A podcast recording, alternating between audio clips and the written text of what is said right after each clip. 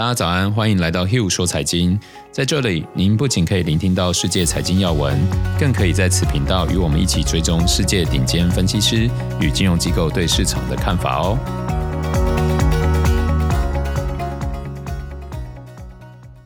大家早安，我是 Hill，今天是一月十八号，星期一。那我们先跟大家一起来回顾一下上周市场状况。由于煽动支持者暴力冲击国会，川普成为史上首位二度遭到弹劾的总统，而他将开创弹劾审判超过总统任期的先例。为防止下周就职典礼再生事端，美国务卿等高官取消任内最后外访，国民警卫队大幅增兵赴国会山执勤。任职进入最后倒数期间的川普，并未停止对中国发难，并且还在最后时刻加码施压。美国方部再添九家中国涉军企业，被拉黑的小米周五股价一度重挫十一个 percent，阿里巴巴还有腾讯侥幸脱险，中海油被列入美商务部黑名单。美国对中国的投资禁令或引发华尔街全面撤退。美多家银行对香港五百个结构性商品取消上市，贝莱德和 Vanguard 等基金公司出售受制裁的中企股票。此外，美国还宣布禁止进口所有来自新疆的棉制品，还有番茄，且不再限制美官员与台湾接触，给两国关系火上加油。全球经济冷暖不均。新冠疫情爆发一年后，中国经济傲视全球。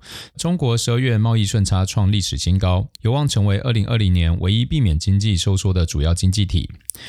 拜登据悉拟一点九兆美元的经济纾困计划，而鲍威尔称，目前还不是讨论退出宽松政策的时候，平息了外界对减码还有加息的担忧。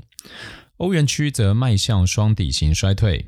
德国经济去年萎缩了五个 percent，若疫情迟迟不退，世界央行首席经济学家担心全球恐面临金融危机。新冠疫情部分，全球累计死亡病例已经接近两百万人，中国本土确诊连续三天破百。世界卫生组织病毒专家已抵达武汉。日本把紧急状态扩大到东京以外地区。欧洲多国收紧防疫措施。疫苗方面，科兴生物疫苗获得印尼几经使用授权。国药集团称，初步测试显示其疫苗对英国变异株有效。辉瑞还有 BioTech 把今年新冠疫苗产量目标提高到二十亿剂。接着，我们一起来看一下经济学家与分析师对市场的看法。明尼阿波利斯联储行长表示，新冠疫情结束的时间可能比大家想象的还要遥远。他推判，可能疫情会延续到二零二一年全年。美国银行表示，香港人可能大批移民英国，造成了去年资本外流三百六十亿美元。瑞银财富管理警告客户，加密货币的价值可能归零。随着华尔街史无前例的加入追涨比特币的队伍。瑞士银行表示，比特币的价格可能会在短期内上涨，但从长远来看，该行业面临着生存的危机。他们认为，当设计出更好的版本，或者监管变化扼杀了市场人气时，几乎没有什么可以阻止加密货币的价格归零。这是一个很特别的想法，大家可以注意一下。就假如这时候想要透过加密货币捞一笔的人，大家可以呃看看一个专业机构怎么看待这个产业哦，给大家降温降温。波士顿的联储行长认为，拜登要求的一点九兆亿美元纾困方案是一个很大的方案，但是是适当的。政府需要做更多的工作来支持经济。美国银行调查，投资者们依然看跌美元，并且利用汇率回调的机会加大做空。这份调查是从一月八号到一月十三号，全球七十七位基金经纪人回复，有三十六个 percent 的受访者喜欢看空美元的交易，比例高于十二月的三十个 percent，仅次于做多信贷的交易。大约三十三个 percent 的受访者表示，现在考虑美元最近跌势何时结束还为时尚早。他们说，美元的疲弱是结构性的，还有下跌的空间。那剩下大约二十二个 percent 的受访者认为，当美国经济复苏明确强于世界其他地区时，这个卖压才会缓解。摩根资产管理基金经理人称，想要在低利率环境中寻找更高收益的机会，投资者必须关注新兴市场固定收益资产。接下来又到了每周一的分析师时间。我看到过去几天分析师最关注的，除了我们一再强调的国债和殖利率以外，对于原油还有非美股市也有一些看法。今天就一起带大家来看这些怎么解读。国债的部分上周已经分析了蛮多内容，所以我们就先来看看分析师们怎么看。汇丰的分析师认为美国国债遭到过度抛售。汇丰关注长短天期国债利差陡升，认为重挫创造买入机会。这里刚好可以强调一下我的想法。上周三第五十八集的结论中，我认为短线上回补国债是一个不错的选项。那目前看起来状况还不错。那我想说的回补只是平仓，代表短线上我认为国债续跌的空间有限，但是并没有立刻看多。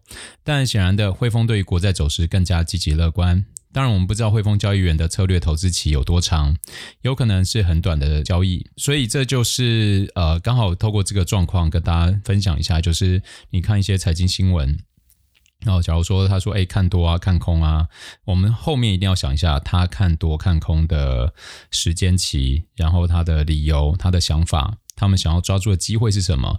以及就是说，这笔交易或这个投资对他们来说，他们让自己曝险部位有多少？因为，只要你只是单纯看到一个人说，一个大师等级的人说看多，然后你就想说啊，他都已经看多了，那我赶快跳进去买。但也许他买的只占他总资产不到一个 percent，而你却 all in，那你最后背后承担的风险其实完全不一样，你得到的这个结果就不同。哦，那。接下来，另外一家安盛投资管理的看法和我是比较接近。他们是认为国债殖利率会继续上涨，也就是国债价格长期还是会有一些下跌，只是因为经济复苏不确定性还是很高。当然，就是我自己习惯投资带来的结论。我不认为这些有对错，所以还是就是推荐大家慢慢找到自己舒适的投资方式。那另外第三家橡树资本的联合创始人。Howard Marks 就表示，美联储的利率行动将迫使投资者进入风险资产，这也就是呃这段时间股市为什么会涨这么多。我觉得主要的原因是这个。那之所以提到像素资本，是因为 Howard Marks 不定时会发布一下他自己的投资笔记，就叫做像素资本备忘录。很类似于巴菲特给投资人们的信，那之后我就会想开一个系列，然后专门分享这些名人堂等级的投资大师他们说的观点跟想法。啊，他们这些观点有些是对当下市场的看法，也有一些是常年累积一些投资的价值观。然后反复浓缩的精华，我觉得都具有相当的分享价值。那在分享过程中，我自己也可以做一些功课，然后也可以做一些学习。那在过程中，我也会分享一些我对于这些看法的想法。嗯、借此机会邀请大家一起陪我走上成为大师的路。那假如大家有什么想法，欢迎一起讨论。哦，有想听谁的，也可以先跟我们讲，我们就先准备。那讲完国债，我们就看一下亚洲经济跟原油。分析师对股市的目光现在已经不仅仅在美国市场哦，亚洲股市的好表现也慢慢成为大家的焦点。我们从彭博数据里面来看，按照一到五分的标准，MSCI 亚太指数中获得至少四分的成分股已经占了七成，远高于现在看多标准普尔五百指数的四十七个 percent。那背后的原因是，分析师认为疫苗的推出将有利于亚洲区域经济，还有企业利润迎来强劲的反弹。那这怎么看？就是目前看起来资金的确都一直在往亚洲跑，尤其呃中美现在呃美国有很多进中嘛，然后再加上我们看到过去这一季哦，在香港这边的 IPO 的确都有很大很大的资金流。那所以在这个浪潮在退却之前，我们都一样会跟着看多亚洲市场。所以我们一起看一下原油。到目前我们其实很少谈到原油，主要是过去这段时间原油其实一直都在涨。那呃，OPEC Plus 这些供需的消息变动并不大，而且我们还没有看到什么明显的转折讯号。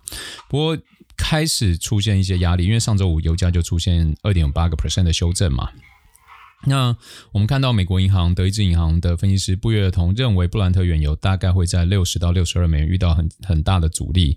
目前布兰特原油大概在五十四块，那西德州原油大概在五十二块，好，大概差距都在两三块。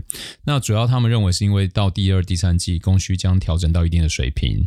那关于这一点，我认为呃，影响油价应该还是供需的变数，就是疫情，疫情对经济的冲击以后，再看这些产油国会不会有新的这个。调整产量嘛，就像去年一样。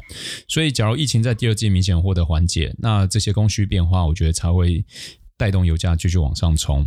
那以上就是今天的 Hugh 说财经，欢迎留言讨论。那喜欢的听众朋友，麻烦按赞、追踪、分享，给个五星评论，那并且告诉我们你们更想听什么，或者是好奇什么，让我们有更多的题材可以跟大家分享。